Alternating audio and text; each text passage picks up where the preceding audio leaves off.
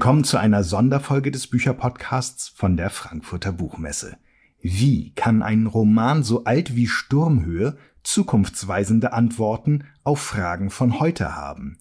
Im Gespräch mit Elena Witzek stellt Mito Sanyal ihr Buch über Emily Bronte am FAZ-Stand vor.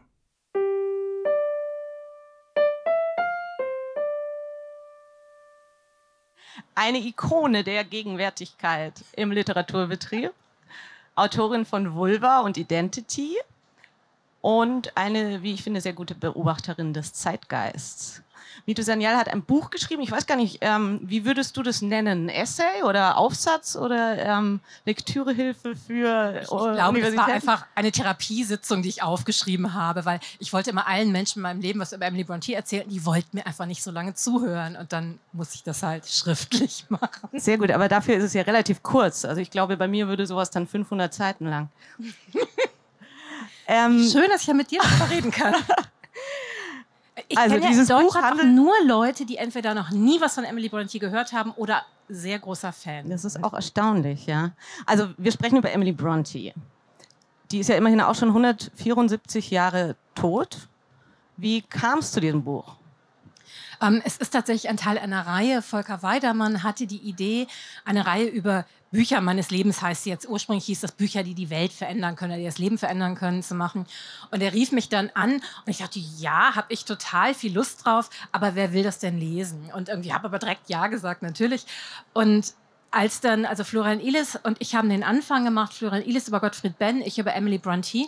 Wir haben uns überlegt, ob sie außer den ersten Buchstaben des Nachnamens noch eine Gemeinsamkeit haben. Ja, es sind beides Pfarrerskinder. Ansonsten gibt es keine. Aber er kam mit dem Vorschlag oder hast du gesagt, du Nee, nee. Volker Weidermann kam mit dem Vorschlag, er möchte gerne eine Reihe über Bücher des Lebens machen und ähm, worüber ich denn gerne schreiben möchte. Und ich habe dann den Mund aufgemacht und war mir sicher, es lag jetzt Hanif Qureshi oder Zadie Smith oder ähm, Mira Sayal und stattdessen sagte ich dann Emily Bronte und ich war sehr überrascht, er war sehr überrascht und äh, aber das, das war offensichtlich das, worüber ich dringendst schreiben wollte. Du schilderst ja, dass du ähm, diverse Bücher, also diverse Male Wuthering Heights im Schrank stehen hast. Wie viele sind es, glaube ich? Ich kann die nicht mehr so richtig zählen. Es sind einige, es sind relativ viele. Ich habe auch ein Kunstwerk machen lassen aus den Büchern. Es gibt irgendwie Sue Blackwell, die macht Kunstwerke, wo sie aus den Büchern herausschneiden. Sie hat halt zwei Wuthering Heights Bücher noch irgendwie zu diesem Kunstwerk verarbeitet. Das ist ganz, ganz toll. Das werde ich heute Abend auch in der Nationalbibliothek zeigen. Dieses Ja, hervorragend. Kunstwerk. Als Foto, als Foto, weil es ist Also, doch sehr fragil.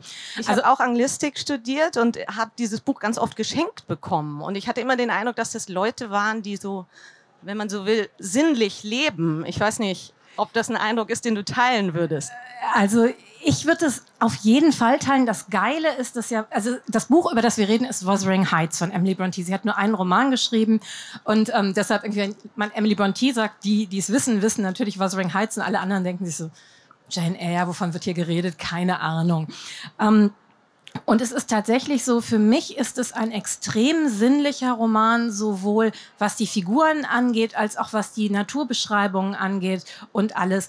Im 19. Jahrhundert wurde der Roman aber und bis Mitte des 20. Jahrhunderts eindeutig als absolut asexuell gelesen, als irgendwie keusche, eine keusche und irgendwie unsexuelle Leidenschaft. Ich denke, wow, es gibt wirklich alles in dem Roman, inklusive Nekrophilie. Keusch ist was anderes. Und, und der, der Name Wuthering Heights, was sich ja so anhört wie so, eine, so ein Euphemismus für irgendwie, weiß ich nicht, wabernder Höhepunkt oder so. nein, nein, ähm, keusch. Ja, aber du hast ja schon angesprochen, dass einige Leute meinten so, warum jetzt ausgerechnet ein englischer Roman, also Genau. altes Empire.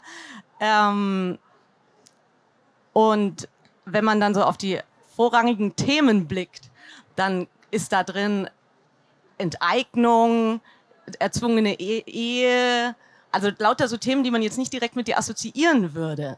Also, ne, ich habe ja auch ein Buch über Vergewaltigung geschrieben, das gibt's auch in dem Buch, eindeutig. Ähm, es ist tatsächlich so, dass die erste Frage immer war, warum hast du denn nicht über einen postmigrantischen Roman Ja. geschrieben?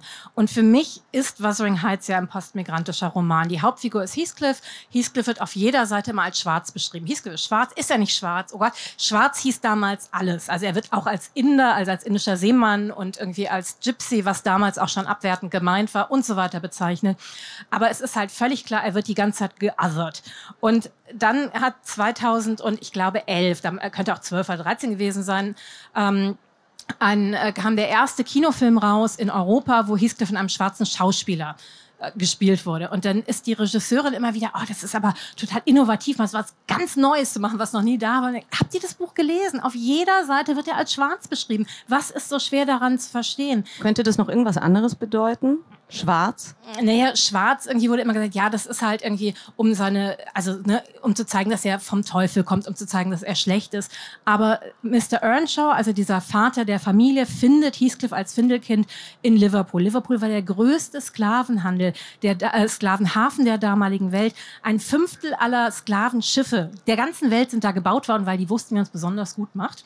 Ähm, die Penny Lane, über die die Beatles singen in, in Liverpool, ist irgendwie nach irgendwie einem Sklavenhändler, Herrn Penny, benannt worden und so weiter. Natürlich haben da ganz viele schwarze Menschen gelebt im England des 19. Jahrhunderts und wir haben aber ein Bild von diesem Roman und von den, Schaus äh, von den Schauspielern und von den Autorinnen als irgendwie so pastoral, die sind auf dem Hochmoor, da passiert irgendwie nichts, außer dass mal irgendwie, weiß ich nicht, ein Vogel vorbeifliegt. Und das Gegenteil war der Fall. Die waren ja im Zentrum der industriellen Revolution, also in, in Howes, also wenn die, es war so eine Industriestadt, ne? Also da, das war irgendwie, ähm, da waren diese ganzen frühen Fabriken, also Webereien, Fabriken irgendwie. Und es gibt ja auch diese eine Lesart, dass er ein Sklavenjunge war, Heathcliff, ne? Es gibt die Lesart, dass er ein Sklavenjunge war. Es gibt auch die Lesart, dass er ähm, ein, ein irisches Kind war. Also weil auch Iren wurden damals oh, eindeutig schwarz, kann man doch sehen. Aha, das, das zeigt ja auch, dass Hautfarbe so gar nichts mit Hautfarbe zu tun hat, sondern dass Hautfarbe ganz mit sozialer Position zu tun hat. Und dann wurden halt Iren im 19. Jahrhundert als britische Kolonie eindeutig als schwarz wahrgenommen. Emily Bronte war Iren so wie ich Inderin bin, also Emily Brontes Vater war Ire, ist mit einem Stipendium von William Wilberforce nach Cambridge erst gekommen und ist danach Pfarrer geworden. William Wilberforce, einer der großen Sklaverei-Gegner, der großen Abolitionisten Großbritanniens. Also es ist, es ist jetzt schon relativ naheliegend, was da war. Und ähm, die haben massiven Rassismus erlebt. Das, das, also ne, der Vater hatte ja ein Augenleiden und er musste dann Augentropfen auf Alkoholbasis nehmen. Hatte immer ein Rezept bei. Wirklich, ich muss das nehmen. Ich bin kein typischer irischer Säufer. Oder der Bruder ist mal verbrannt worden. Also nicht der, also eine, so eine so eine irgendwie äh, Statue des Bruders, die die aus, ich glaube Stroh oder so gebaut haben, ist verbrannt worden von den guten Leuten aus Haus, um ihm zu zeigen, was sie von ihm halten.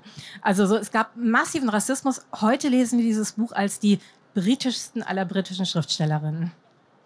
Ich finde es sehr schön, wie du dann aufdröselst, was das alles für Geschichten sind, die da drin stecken. Also eine Märchengeschichte, ein, eine Familiengeschichte natürlich, sozialer Realismus, Geistergeschichte, Liebesgeschichte, Melodram, weiß gar nicht, ob ich alle hab.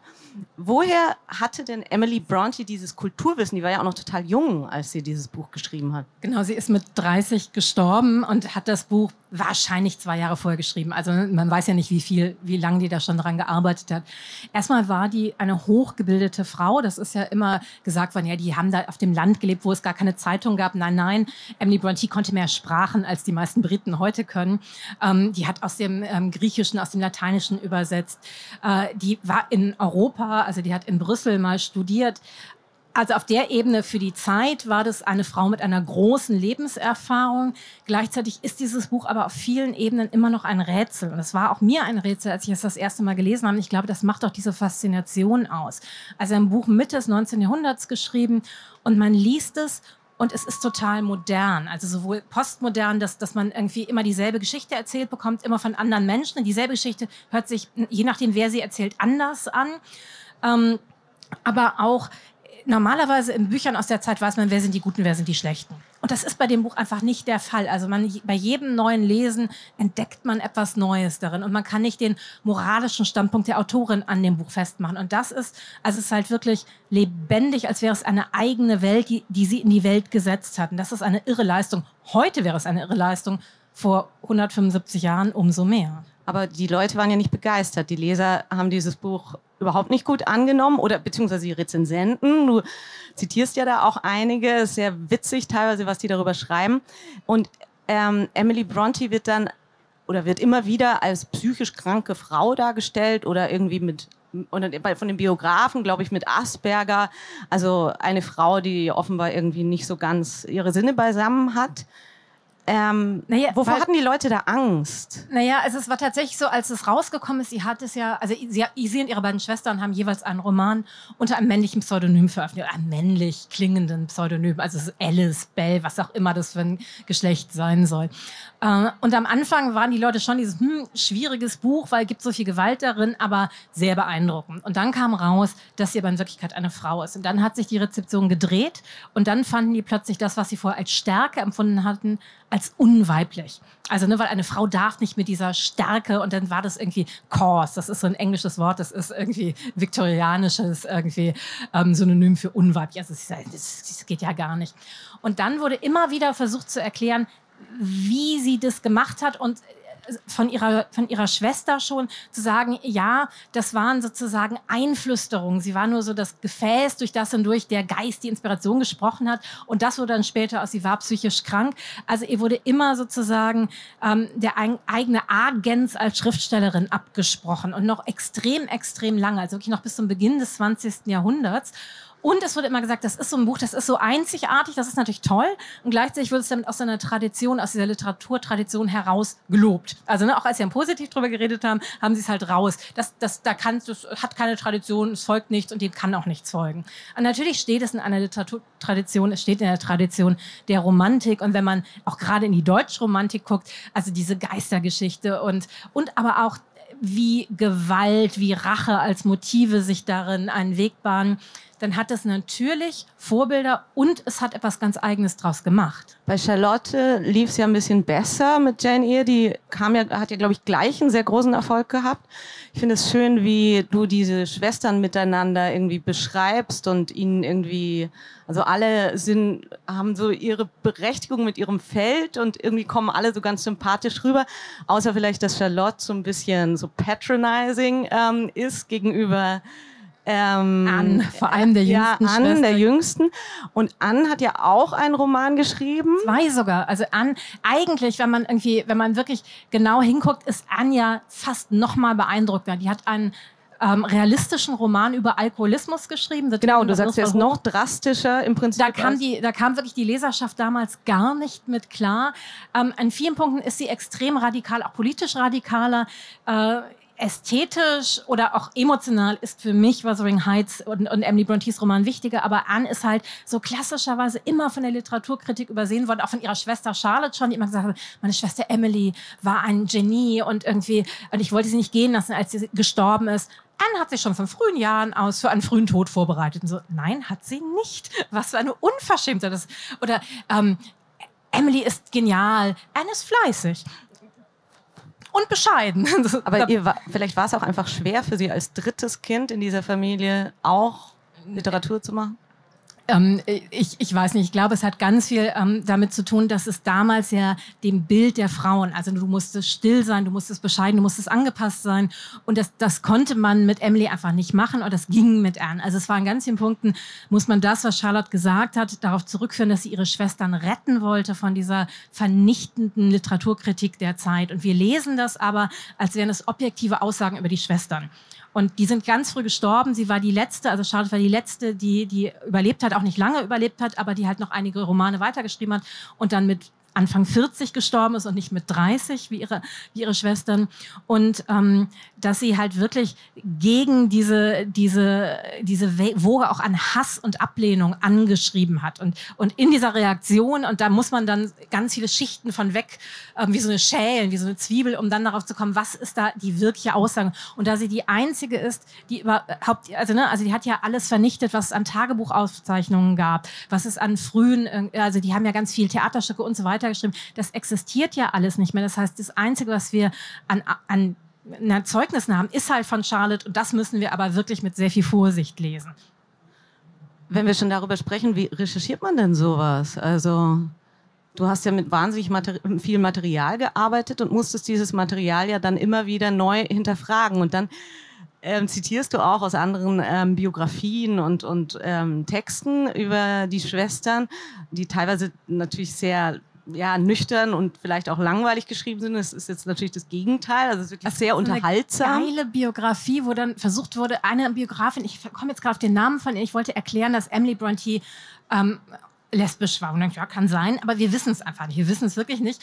Und dann will sie irgendwie, ähm, außerdem hat sie aber auch noch einen männlichen Liebhaber gehabt und er hieß Louis und hat dann ein Gedicht gefunden und dieses Gedicht hieß ähm, Louis Parental und das ist an ihren Liebhaber. Und erstmal alle Gedichte, die Emily geschrieben hat, sind Teil ihres Gondal-Zykluses gewesen, so eine Fantasy-Saga, die sie mit ihrer Schwester Anne zusammen kreiert hat. Aber dieses Gedicht hieß auch nicht Louis Parental. Das war irgendwie, konnte ich die Schrift nicht richtig lesen, das hieß Love's Farewell. Also Wer hat es dann eigentlich herausgefunden? Wer das rausgefunden? Also das, die, die, die Sachen sind ja immer wieder und ja. wieder überprüft worden. Das habe nicht ich rausgefunden. Das, ähm, das, das wäre es jetzt noch gewesen. Nein, nein, nein. Okay, also dann lass unglaublich viel. Das ist ja toll. Sie hat einen Roman geschrieben und sie hat wahrscheinlich eine ganze Bücherei an Sekundärliteratur. Und ich glaube, ich habe die auch komplett gelesen, weil das hat, wenn man das Buch ja, das Buch kann man ja nur so und so häufig nochmal lesen, also so vielleicht einmal im Jahr, und dann muss man die Zeit dazwischen damit füllen. Sekundärliteratur. Okay, dann lass uns noch mal kurz über diese komplexen Charaktere Cathy und Heathcliff reden. Die sind sich ja irgendwie ähnlich und das ist ja auch der, die Anziehung zwischen ihnen und dann sind sie aber auch immer wahnsinnig wütend aufeinander und so. Also es gibt ja verschiedene Interpretationen davon. Entweder sie sind eine Person eigentlich oder sie sind Seelenverwandte. Ich glaube, das ist deine Lesart. Genau, es gibt einen ganz oder sie projizieren aufeinander. Es gibt einen ganz berühmten Satz, der heißt Whatever souls are made of, his and mine are the same. Ähm, und ähm, es gibt einen, es ist jetzt gerade ein Roman in England erschienen, der heißt auch Whatever Souls Are Made of. Das ist eine neue Adaption der Geschichte also es, es, gibt unendlich viel irgendwie Nacherzählungen oder Prequels und Sequels. Das ist auch ganz toll. Dieses Buch hat auch ganz viel Literatur, also nicht nur Sekundärliteratur, sondern echte Literatur irgendwie angeregt. Ähm, und da wurde halt wirklich immer gesagt, da, dann hat irgendwie, ich glaube, Simone Beauvoir hat gesagt, das zeigt, dass in Wirklichkeit irgendwie sie eine Person sind. Und irgendwie, dass, ähm, dass das Cassie ähm, sich sozusagen aufgeben will und nur in ihm leben möchte. Man denkt, ja, das kann gut das sein. Die Zeit ja auch üblich Zeit, war, ja. Aber das würde auf jeden Roman dieser Zeit zutreffen und am wenigsten auf diesen. Also warum ist das dann für diesen verwendet worden? Also es sind halt, die sind miteinander aufgewachsen, die verbindet eine große Liebe, die aber sozial nicht möglich ist. Also es, ähm, da steht Klasse zwischen, da steht Race zwischen und es ist einfach verboten. Und mit 15 entscheidet, sich an Cassie, weil Heathcliff von ihrem Bruder so massiv äh, misshandelt wird. Sie heiratet einfach den Nachbarssohn, dann hat sie nur Geld, um irgendwie Heathcliff sozusagen finanziell zu unterstützen. Super Idee, kam, kommt, auf die Idee kommt man mit 15. Das Problem ist nur, sie redet halt nicht mit Heathcliff drüber, sondern sagt es halt Nelly Dean, die so die Haushälterin ist. Und er hört das. Und dann daraufhin irgendwie passiert alles, was Aber er läuft dann natürlich weg und er bleibt drei Jahre dann einfach weg. Er bleibt drei Jahre weg und wir wissen nicht, das ist wirklich so die Lücke, wie so eine riesige Wunde, die in diesem Buch klafft und wir erfahren nie, was er während der Zeit gemacht hat. Er kommt reich zurück. Und es gibt einen tollen, einen, einen meiner vielen Lieblingsromane von Jasper Ford, The Well of Lost Plots. Ähm, darin, also ich glaube, das heißt der Brunnen der Manuskripte auf Deutsch, darin erklärt er dann, ja, Heathcliff ist irgendwie in die Welt gegangen, ist Pornostar geworden und hat sich das Geld ervögelt. Und ähm, darf man das sagen, es wird als Podcast, also da kann man Piep drüber tun danach. Und das ist nicht unwahrscheinlich. Also in dem übersetzt auf die, das viktorianische Zeitalter, wahrscheinlich hat er eine reiche Frau gehalten. Er hat keine andere Chance, an so viel Geld zu kommen, außer jemanden umzubringen.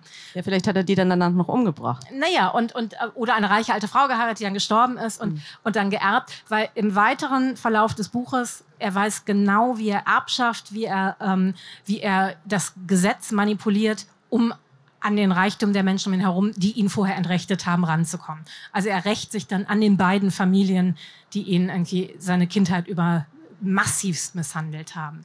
Und was hat das Ganze jetzt mit dir und deiner Biografie zu tun? Ich habe das tatsächlich gelesen und hab, dachte damals, das ist meine Autobiografie. Es ist absurd, wenn man sich das anguckt. Ne? Also mein, mein Leben war überhaupt nicht so tragisch. Aber es war A, der erste ähm, Mixed-Race-Charakter. Also höchstwahrscheinlich ist Heathcliff der uneheliche Sohn von Mr. Earnshaw. Der, der findet den halt also, und nimmt den dann mit nach Hause. So, aha, ja, ja, klar, was man halt so macht. Nennt ihn nach einem ähm, im Kindberg gestorbenen Sohn, und zieht ihn als seinen Sohn mit auf. Ja, kann, kann sein, dass du einfach so ein Kind gefunden hast, ein netter Mensch bist. Kann aber sein, dass es einfach dein uneheliches Kind ist, das du jetzt mit nach Hause gebracht hast.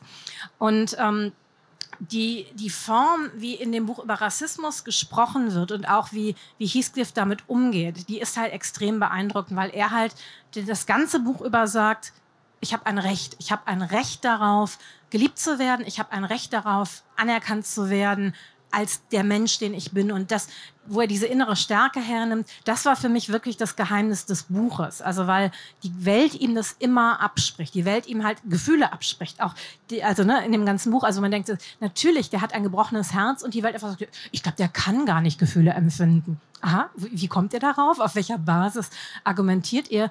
Und das ist ja tatsächlich so, dass wir in einer Liebesökonomie leben. Also ne, die ähm, Empathie, Liebe ist nicht gleich verteilt in unserer Welt. Also wir haben mit irgendwie den Menschen, die im Mittelmeer ertrinken, deutlich weniger Mitgefühl als mit den Menschen, die aus der Ukraine hinkommen und so weiter und so weiter. Und in dem Buch ist es halt so, mit Heathcliff hat niemand Empathie außer Cassie am Anfang des Buches. Und er zwingt die Welt, dass dass sie sich darum kümmern muss, wie es ihm geht. Nicht freiwillig, machen die am Ende nicht freiwillig, aber sie kommen nicht mehr drum herum. Und das ist extrem spannend, wie er das macht, warum er das macht. Und am Ende ist er erfolgreich, er hat sich an allen gerecht, aber alle Menschen, an denen er sich rächen wollte, sind schon tot. Er hat nur die zweite Generation. Und seine, seine Rache, jetzt wo er alle in seiner Gewalt hat, zielt einfach auf die falschen Menschen. Die haben vielleicht die Erbschuld, aber die sind echt nicht schuld an dem, was ihm passiert ist. Und da kommt dann ja noch mal so eine Wolte ins Spiel eine Parallele zum Postkolonialismus. Ne, da kommen ganz, ganz viele Parallelen ins Spiel, weil es ist ja tatsächlich so, wir leben in einer Welt, in der, hm, also ähm, dass man, dass, dass, dass Deutschland ein reiches Land ist, dass Großbritannien ein reiches Land ist, hat ja auch historische Gründe. Gleichzeitig, ähm, wir werden niemals das, was passiert ist, eins zu eins aufrechnen können. Und mit diesem, mit diesen ganz schwierigen Situationen müssen wir umgehen. Also wir können nicht sagen, ist, ist halt so, ist ja egal. Und wir können aber gleichzeitig nicht sagen, so jetzt müssen wir aufrechnen. Das heißt, was machen wir damit? Wie gehen wir damit um? Und das ist wirklich ganz, ganz spannend. Und Heathcliff löst es ja dadurch, dass er dann sagt, okay, dann, dann lebe ich als Geist weiter. Und das macht er dann auch.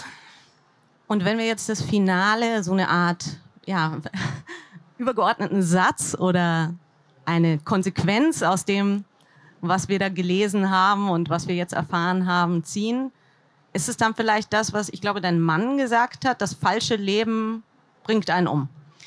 Das ist super, genau. Ähm, ich habe das Buch immer ganz vielen Menschen geschenkt und dann haben die es immer nicht gelesen und dann habe ich es halt so lange weiter verschenkt, bis jemand das mal gelesen hat dann wusste ich, dich werde ich heiraten. Und, also ungelogen, also das ist, es ist, ähm, es war nicht der einzige Testerin, aber es ist, war so mit einer davon. Und die, die es nicht gelesen haben, dann habe ich immer gesagt, könnte ich, könnte ich die Ausgabe wieder zurückhaben, weil ich habe mal sehr schöne Ausgaben verschenkt und die ich dann irgendwo in Antiquariaten gefunden habe. Und wenn sie die nicht so lieben wie ich, dann kann ich sie auch wieder zurückerfragen. Das ist schon in Ordnung. Ich weiß nicht, ob, also das das ist mit Sicherheit eine Form, des, den Roman zu lesen. Aber das Tolle daran ist, er widerstrebt halt jeder eindeutigen Interpretation. Das heißt, das ist eine richtige Interpretation und ganz viele andere Interpretationen sind auch richtig. Für mich ist das so der postmoderne Roman des 19. Jahrhunderts, weil er ein Trauma nimmt und das immer wieder durchspielt. Also jede Generation, ähm, die haben auch immer alle dieselben Namen. Die würfeln ihn so ein bisschen durch, dass man Vorname, Nachname, die haben halt irgendwie zu wenig Namen in dem Roman. Und ähm, die geben die Namen halt weiter wie so Kleidung, wie so wie, ne, wie Wunden, wie Traumata. Und da musst du es jetzt lösen. Und die finden ja Lösungen. Also alle, jede Generation findet für sich eine mehr oder minder gute Lösung, aber sie, sie finden alle irgendwie Lösungen. Es gibt eine Auflösung am Ende und für Heathcliff und Cassie gibt es halt die Auflösung, dass sie als Geister weiterleben. Und das ist halt auch total radikal für die Zeit, weil für die Zeit war der Gedanke, Geister kommen ja nur, um dir moralische Botschaften zu geben, zu sagen, mach's nicht so wie ich, sonst wirst du mal in der Hölle schmoren. Die sagen einfach, Moral, lass mich damit in Ruhe, ich würde gern übers Moor gehen. Und ist, es ist halt einfach so ein unglaublich toll radikaler Roman. Ja, sehr schön. Das ist doch ein guter Abschluss. Wir müssen jetzt auch aufhören. Vielen Dank aufhören. für das Gespräch mit MeToo. Und vielen Dank, dass Sie da waren. Ich danke dir.